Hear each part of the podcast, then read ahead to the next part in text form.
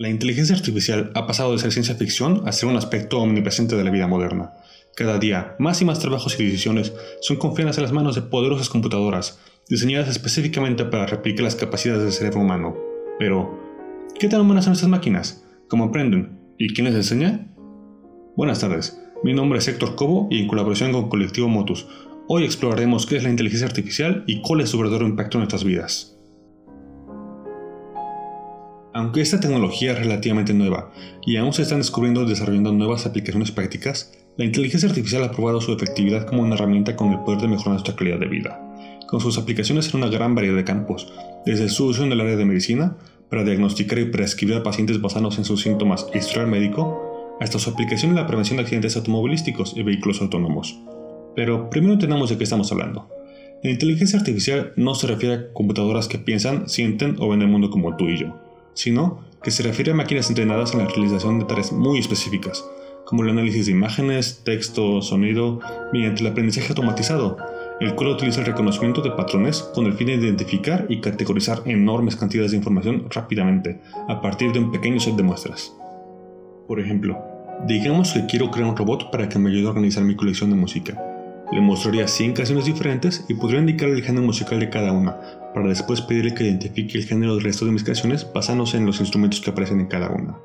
Cuando mi robot organizador termine de comprarme la música con la información que le di, probablemente me dirá que, si una pieza incluye piano, violines y clarinetes, es música clásica. Y que, si tiene guitarra eléctrica, batería y bajo, el género es rock. En este caso, mi pequeño robot probablemente habrá hecho un buen trabajo con pocos errores, pero hay que recordar que las máquinas no piensan de la misma forma que nosotros. Ahora, imaginémonos que, en lugar de los instrumentos, le hubiera pedido que categorizara mi música analizando la voz de los cantantes y las letras de las canciones. Esta vez probablemente me dirá que en el rap suelen hablar muy rápido y en la ópera suelen sostener notas muy altas. Y digamos que, por alguna coincidencia, de las 100 canciones que le mostré primero a mi robot, las 10 piezas que marqué como rock tienen una vocalista mujer. Desde ese punto en adelante, mi robot aprendió que un 100% de la música de rock es cantada por mujeres, o tal vez pudo haber aprendido que toda la música disco es cantada en francés.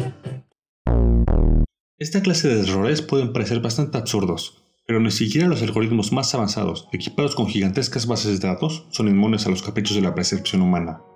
Varios países alrededor del mundo les prohíben a los bancos tomar en cuenta etnia, nacionalidad, estado civil, edad, etc.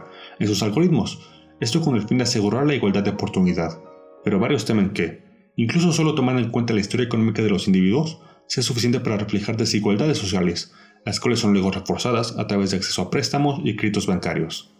Una vez dentro del sistema, estos prejuicios son muy difíciles de identificar y remover, ya que estos algoritmos suelen funcionar como cajas negras, manteniendo sus errores inaccesibles para el público o incluso para sus creadores. Otro aspecto importante sobre la manera en que estos sistemas funcionan que debemos recordar es su hambre de información. Todos los algoritmos dependen directamente del tamaño y calidad de la información en la cual basan sus predicciones, y es por esto que plataformas como redes sociales, tiendas electrónicas y servicios de distribución constantemente buscan nuevas maneras de extraer información personal, opiniones y perfiles de consumidor de sus usuarios. Este empuje hacia la mercantilización de la privacidad y el refuerzo de sesgos sociales son tan solo algunos de los ejemplos de malas prácticas que las nuevas tecnologías corren el riesgo de introducir en nuestras vidas. Esta situación podría resaltarse si nos apresionamos a depender de la tecnología, sin cuidar de sus repercusiones negativas, como los comportamientos que incentivan en compañías y gobiernos, además de las maneras que refuerzan nuestros propios prejuicios. La inteligencia artificial es una herramienta poderosa, con la capacidad de mejorar nuestra calidad de vida y ayudarnos a entender mejor a nuestro complicado mundo. Pero no podemos dejarnos llevar por nociones futuristas y pretender que podemos depender de las máquinas para que tomen todas nuestras decisiones.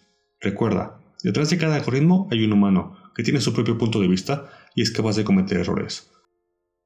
Así que, ojo, y mantén una mente crítica. Y por mi parte ha sido todo. ¿Tú qué opinas? Como siempre, los invitamos a seguir a Colectivo Motus en todas nuestras redes sociales para continuar aprendiendo sobre este y muchos otros temas de ciencia y tecnología. Hasta la próxima.